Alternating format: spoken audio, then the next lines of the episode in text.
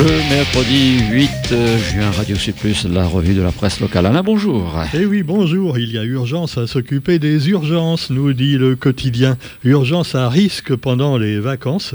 Des solutions doivent être trouvées pour combler le départ en congé de médecins urgentistes. Mais il n'y a pas que les urgences. Tout ce qui est hôpital, on le sait, service public en général, c'est de pire en pire. Et euh, les soignants, évidemment, ont fort à faire. En plus, les soignants sont aussi à la une du quotidien aujourd'hui à propos des violences intrafamiliales.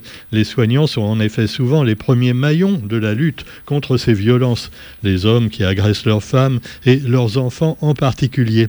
Et puis également euh, au niveau national, là aussi on parle des, des soignants, avec l'hôpital et la réclamation par les soignants des hausses de salaire et d'effectifs.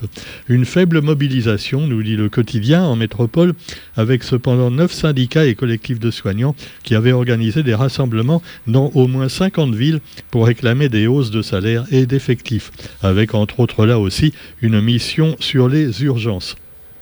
L'actualité politique, évidemment, en pleine campagne des législatives, et les législatives à cinq jours, donc de ce premier tour, on voit en métropole la Macronie et la gauche à couteau tiré, et ils sont en train de bien aiguiser leur couteau. Ainsi, euh, Jean-Luc Mélenchon en a remis une couche à propos des policiers qui euh, sont ressortis libres de garde à vue après avoir tiré sur une voiture en fuite et donc et, tué la passagère. Donc des trois policiers qui avaient tiré sur cette voiture qui leur aurait foncé dessus, paraît-il. Voilà. Donc ils sont ressortis libres de garde à vue sans poursuite judiciaire à ce stade. Alors Jean-Luc Mélenchon a dit hier assumer d'avoir fustigé ce week-end une police qui tue. Car la police tue. Bon, elle peut simplement crever les yeux quelquefois, euh, mais enfin bon, euh, elle peut aussi tuer, mais enfin bon, moins quand même que les voleurs. Hein. Ah bah oui, parce qu'il faut savoir ce qu'on veut quand même. Hein. C'est un petit peu comme le vaccin, il tue moins que le virus. Bah, la police, c'est pareil. Hein. Alors, cela dit, vous trouverez également la une du quotidien consacrée aussi aux législatives, avec une circonscription incertaine. C'est la sixième. Et oui, je vous le dis toujours, ça ressemble à une course de chevaux. Dans la cinquième, vous avez un tel. Dans la sixième, les vieux chevaux de retour, les étalons, les jeunes euh, pouliches. Et donc, euh, vous trouverez tout ça avec à la une également euh, Nadia Ramassami, qui représente les Républicains et qu'on voit sur la photo dans ce, ce, cadre de la sixième circonscription. Les jeux sont grands ouverts, 13 candidats, ça porte pas malheur, rassurez-vous. Il y en a trois de la majorité régionale, et puis une députée sortante et une ancienne, deux anciens camarades de revendication, un, coordonnateur de campagne d'Emmanuel Macron, des parfums de municipal donc pour ces élections. La sixième circonscription donc est très incertaine. On a donc Nadia euh, qui sur la photo euh, a pas l'air très contente. Hein. Alors je sais pas, c'est pas la photo électorale. Hein. Ah non, parce que là, personne voterait pour elle. Donc habituellement, elle, elle a l'air plus sympa. Et puis Monique Orphée pour les socialistes enfin ce qu'il en reste. Hein. C'est un peu Orphée aux enfers, on peut le dire. Nous avons aussi Valérie Legros pour le Rassemblement national, qui en a également euh, gros sur la patate. Et puis Philippe de Chassourne. Oh, qu'est-ce qu'il fait là, lui? Divers extrême gauche.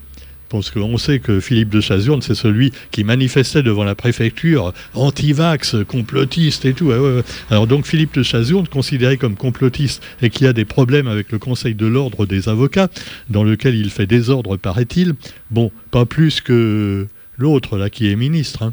Oui, mais l'autre, il est ministre, il peut se permettre, tandis que Philippe de Chazourne, lui, il, est juste un petit médecin de quartier, donc, euh, non, euh, avocat. Alors donc, avocat euh, ou médecin, on ne sait plus trop, puisqu'il s'occupe aussi de vaccins, divers extrême gauche, nous dit-on. Voilà, c'est une manière de dire les choses, extrême gauche.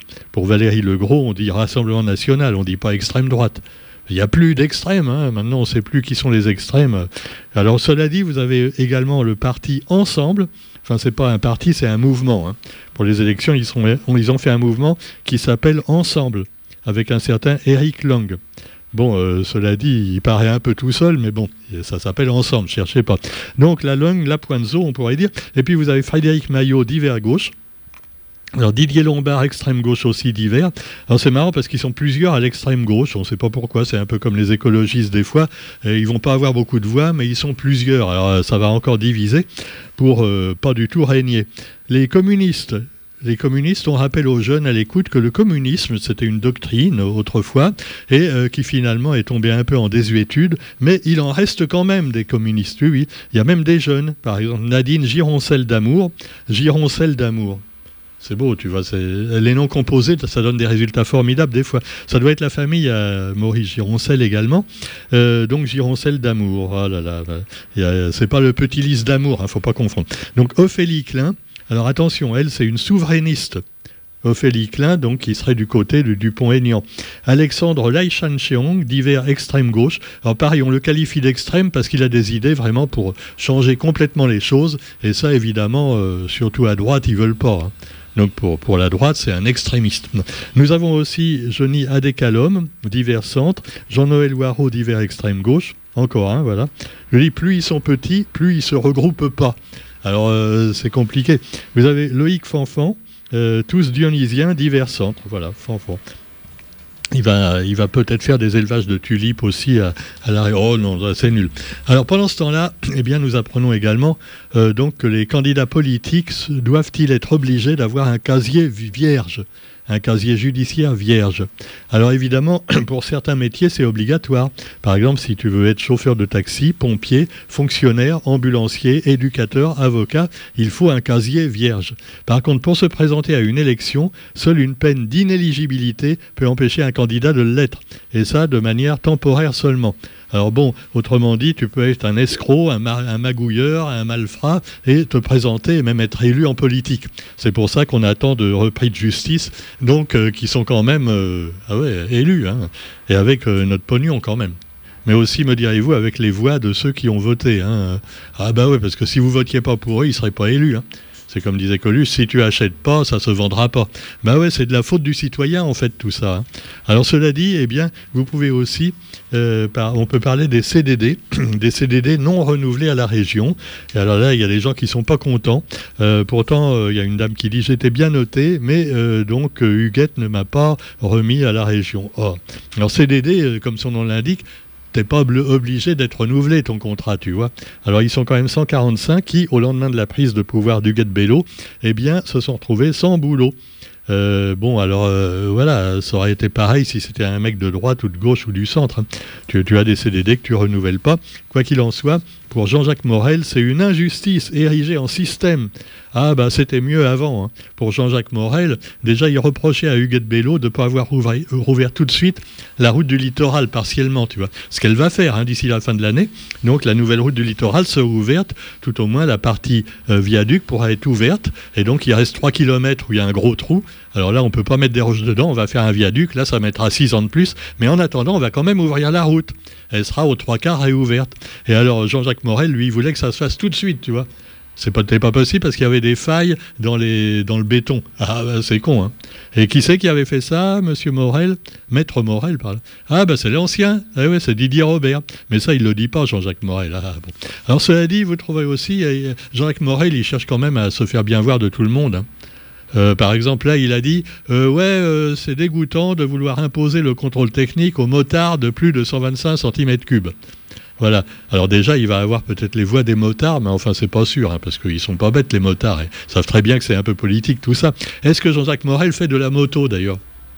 En tout cas, ben voilà, euh, c'est vrai que quand même, ils ont raison, les motards, moi je trouve, parce qu'on va emmerder des gens qui soignent, qui bichonnent leur moto. Tu vois, généralement, quand tu as une grosse moto, tu es, tu es amoureux de ta, de, ta machine.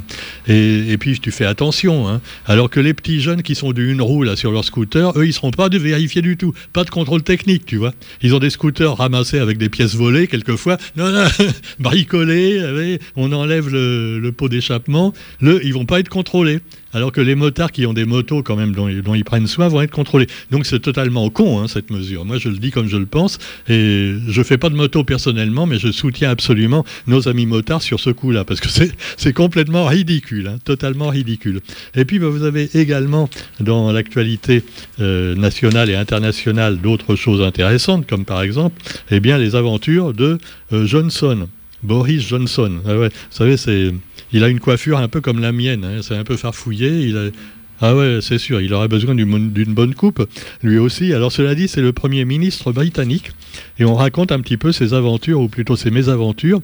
Il a réussi à sauver son poste de justesse hein, cette semaine, mais sa position est pour certains intenable. Alors il cherche à tourner la page des scandales, mais doit rassembler un parti divisé et reconquérir ses électeurs. Détail donc dans le euh, quotidien. Et puis on apprend également un truc intéressant. Bientôt, on pourra recharger ses portables et tous ses appareils avec un chargeur unique. Alors ça c'est bien parce que pour l'instant si tu as par exemple euh, un smartphone, ben, c'est pas la même chose que pour le iPhone et alors tu es embêté. Et pareil selon les marques, euh, le chargeur il peut pas rentrer, tu vois. Alors que il y aura un chargeur unique pour tous les usagers. Alors évidemment, il euh, y en a qui se demandent ben, comment ils vont faire avec un seul chargeur? On va faire la queue pour recharger, alors avec 400 millions de... Non, non, un chargeur unique pour tout. Bon, vous avez compris, allez. Non, faut pas prendre non plus les lecteurs pour des imbéciles. Hein.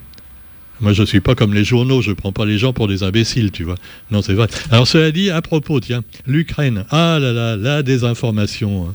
Euh, un peu des deux côtés, oui, je sais. Mais nous, on est en Occident, donc on est du côté des gentils. Hein. Roger, mets-toi ça dans la tête. Poutine, c'est un méchant. Voilà. Et il veut vraiment envahir le monde entier. Une fois qu'il aura eu l'Ukraine, il va s'attaquer même à, la métropole, puis après, il, arrivera jusqu'à la Réunion. Il y aura des soldats russes qui vont se fouler le sol réunionnais. Hein ah ouais, non, non. Alors fais gaffe. Hein. Donc, euh, alors que la Russie affirme gagner du terrain, Moscou est accusé de chantage au blé. Alors c'est pour ça qu'il y a les Turcs qui, s'en mêlent, je sais pas, parce que les Turcs aussi, bon, ils sont pas blanc-blanc hein, là-dedans. Mais quoi qu'il en soit, eh bien, ils ont le responsable, le ministre turc, a décidé de rencontrer son homologue russe pour donc discuter euh, de, ce, problème d'exportation vers les pays pauvres en particulier qui eux vont crever de faim parce que le blé ukrainien ne part plus évidemment à cause de la guerre et donc bah, il y a des gens qui vont crever de faim dans le monde à cause de ça. Ah ouais, hein c'est quand même plus grave que chez nous où les gens ils pleurent parce qu'ils ont plus assez d'huile pour mettre dans les samoussas hein, ou dans le curry. Ah bah oui. Ah Roger, au fait, t'as pas une bouteille d'huile encore, j'ai soif. Non, parce que des fois, je me demande si les gens, ils le boivent pas, ils la boivent pas, l'huile, tu vois, pour se désaltérer. Non, mais c'est vrai. Hein. Alors, euh, allez, pour manger, alors je vais prendre un kilo de sel et pour boire un litre d'huile, tu vois, pour mon repas de midi. Ah non, on se demande. Hein. Alors cela dit, eh ben, vous trouverez également la Banque mondiale qui, elle, se plaint. Les prévisions sont abaissées pour cette année. La croissance mondiale s'essouffle toujours plus. Et d'ailleurs, elle continuera à s'essouffler parce qu'on va vers la décroissance. Et ça, on a beau nous dire le contraire, euh, c'est foutu. Hein, je vous le dis tout de suite. Alors là, euh, c'est la décroissance annoncée. Et si vous en voulez pas, vous l'aurez quand même d'ici quelques années. Et peut-être pas euh, dans 30 ans, mais avant. Hein. Non, je suis peut-être un peu pessimiste, mais quoi qu'il en soit, eh bien pendant ce temps-là, vous avez toujours la Macronie qui continue à prôner la consommation. Consommer, consommer, consommer. Allez, à cinq jours du premier tour. Alors vous avez également la photo de la première ministre. Euh, que certains appellent la première sinistre parce qu'elle n'a pas souvent le sourire et que vraiment elle a une tête de mère supérieure dans un couvent, tu vois. Mais enfin, cela dit, Elisabeth Borne a annoncé un nouveau chèque inflation qui sera versé d'ici la rentrée. C'est un petit peu, tu vois, les Shadocks pomper, pomper. Alors on essaie de boucher un trou avec euh, en en faisant un autre. Bon, c'est totalement. Alors le chèque inflation un peu comme le chèque essence. L'essence augmente, donc on va donner un petit, monnaie aux gens pour qu'ils puissent prendre l'essence. Alors bon, ça va augmenter de... Oh, pour en moyenne, allez, vous aurez 50 euros de plus à payer par mois, mais on va vous donner un chèque de 150 euros pour toute l'année. Hein, euh, donc les gens, ils savent compter quand même, Elisabeth. Hein ah ouais, ils sont pas premiers ministres, mais ils sont pas cons quand même. Hein. Donc il faudrait pas les prendre pour des imbéciles, même si on est à quelques jours des élections.